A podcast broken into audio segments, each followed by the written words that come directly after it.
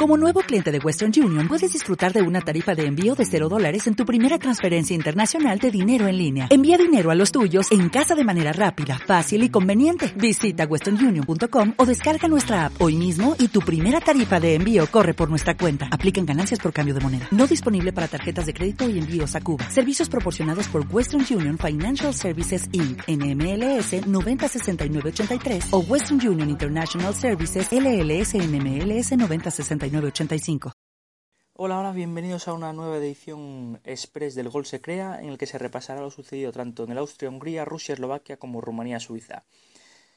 Eh, pues ya empezamos con lo que fue una de las sorpresas de, esta base de grupos de la Eurocopa, que fue la derrota de Austria por 200 a 0 frente a Hungría.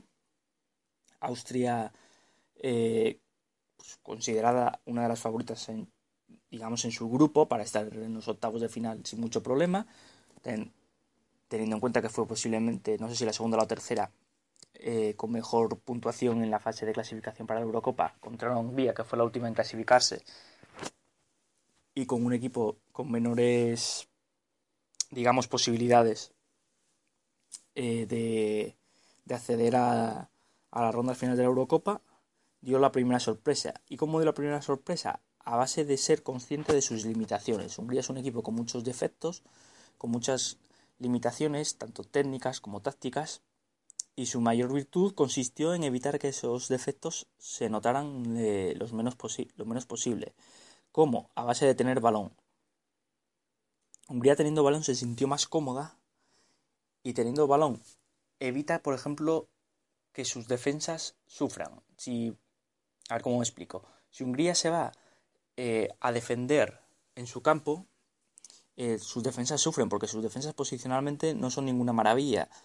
Si Hungría decide hacer una presión alta, lo mismo, sus defensas eh, sufren eh, en balones largos, porque no son muy rápidos, con lo cual, ¿cómo es la manera? Tratando de tener el balón, y cuanto más tiempo tengas el balón, menos te atacan. Bien es cierto que tampoco le quitó el balón totalmente a Austria. Austria tuvo más porciones de balón que Hungría, pero durante ese tiempo, por lo menos Hungría se sentía más cómoda porque más o menos sí sabía lo que hacía con el balón, no tenía mucha prisa cuando tenían el balón y buscaban las bandas y los disparos lejanos para tratar, de crear algo de peligro a la selección de, Austria.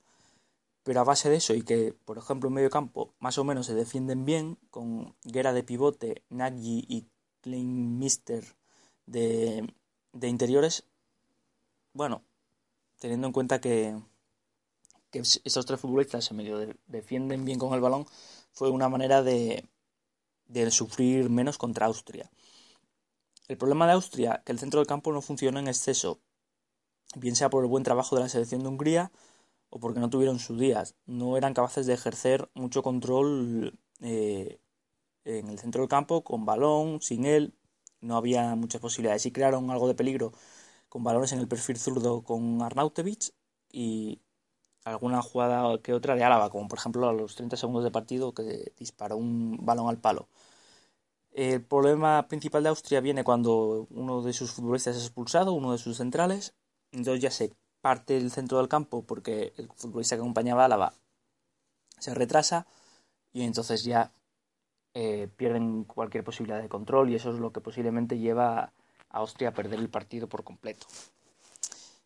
Eh, veamos cómo se reestructura Austria en los próximos partidos y cómo sigue trabajando Hungría. Es bueno recuperar a Hungría, aunque sea durante esta solo primera fase de Eurocopa y con esta victoria, si acaso llegan octavos, porque Hungría es posiblemente, bueno, posiblemente no, es una de las grandes selecciones de la historia del fútbol europeo, con un par de generaciones que son de los mejores equipos de la historia a nivel selecciones. Vamos con lo que fue eh, la, derrota de la selección rusa frente a la de Eslovaquia por dos tantos a uno.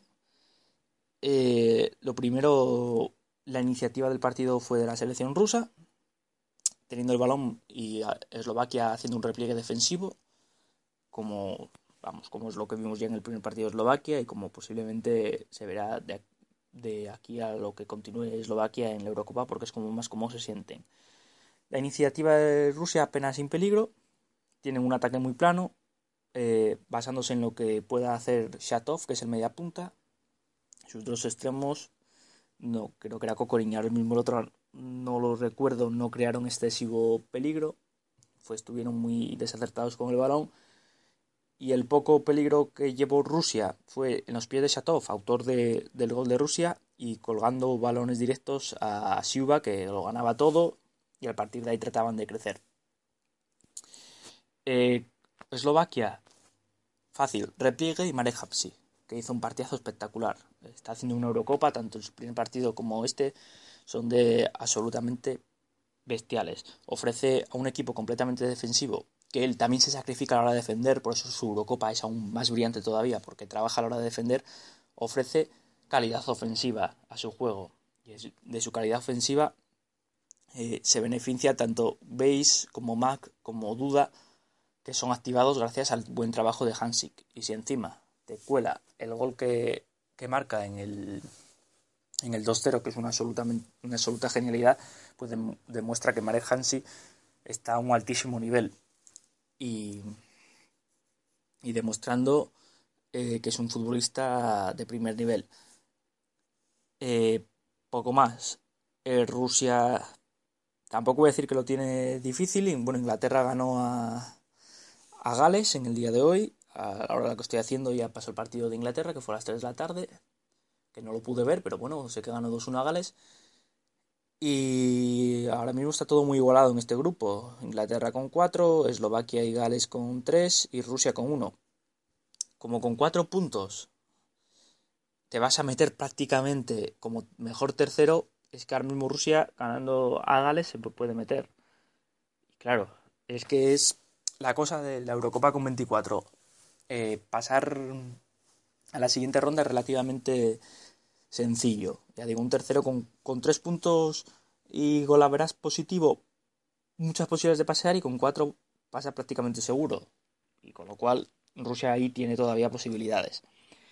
Y el último fue un Rumanía-Suiza, que entre los dos equipos eh, tuvieron 30 ocasiones de gol, con lo cual fue un partido muy dinámico, bastante entretenido de ver.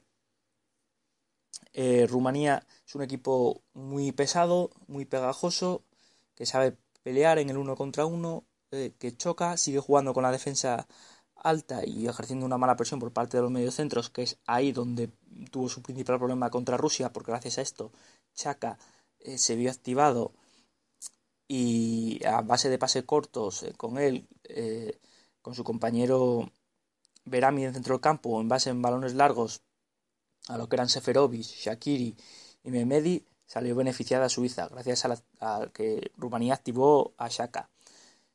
Eh, ¿Cuál fue el problema de Suiza y por el cual se lleva un empate? Seferovic. Lo mismo, es un grandísimo generador de, ocasiones, capaz de crear muchas ocasiones, pero tiene un problema y a la hora de definir. le falta mucha calidad en, en lo que es el remate y lo nota, lo nota Suiza. Ahora mismo Suiza va a tener una, que tener una determinación muy clara de cara a los octavos de final, porque Suiza está clasificada ya. Si es Seferovic de 9, un hombre que genera pero falla mucho, o en Bolo, que es un jugador con más calidad a la hora de definir. Más joven, menos experiencia, pero más calidad a la hora de definir. Em, en parte porque se le complica también el partido a Suiza por el error de Listeiner, tiene un agarrón en el área haciendo un penalti claro, que es como marca Rumanía, igual que marcó en la jornada inaugural en el partido contra Francia. Eh, ya pues, por último mencionar que a Rumanía eh, se le hizo la segunda parte bastante larga. Obviamente, eh, ya no solo por el juego de Suiza, sino porque físicamente la selección de Rumania no es nada del otro mundo. Y eso también pudo costar el empate. Y eso que a última hora, en los últimos minutos, se guardaron la ropa los dos. Ni Suiza quería forzar mucho, ni Rumanía tampoco. Porque Rumanía todavía tiene opciones de clasificarse como tercera y Suiza con el empate le valía. Con lo cual. Y por último mencionar a Fabián Schär, que es uno de los jugadores que de momento más me están gustando, aunque aquí solo hubiera un resumen de él, se le ven 4 o 5 detalles espectaculares. Es. Ya me gustó mucho también en la primera jornada. Y está siendo uno de los mejores centrales de esta Eurocopa. Sin ser un gran central. O sea, no es. No hace unas exhibiciones como hizo, por ejemplo, otro día Sergio Ramos o Bonucci, pero bueno, es un buen central de bastante nivel. Y poco más, esta noche edición sobre el partido entre Alemania y, Polonia. Y a ver si por, mañana por la mañana de una escapada se hace una edición del Inglaterra-Gales y del Irlanda del Norte-Ucrania. Luego a ver cómo me arreglo en el fin de semana, porque eh, viernes por la noche, que es el partido de España, eh, imposible, no me va a dar tiempo, sábado lo mismo y el domingo va a estar muy complicado para ver algún partido completo. Eh, quizás hacer una edición el domingo con todos estos partidos, viendo los resúmenes el domingo o el lunes, pero es imposible que vea ningún partido este fin de semana. Con lo cual ya veremos cómo me arreglo. Pero vamos, mínimo una edición express con, comentando un poco estos partidos. Bueno, un saludo, muchas gracias y hasta la próxima.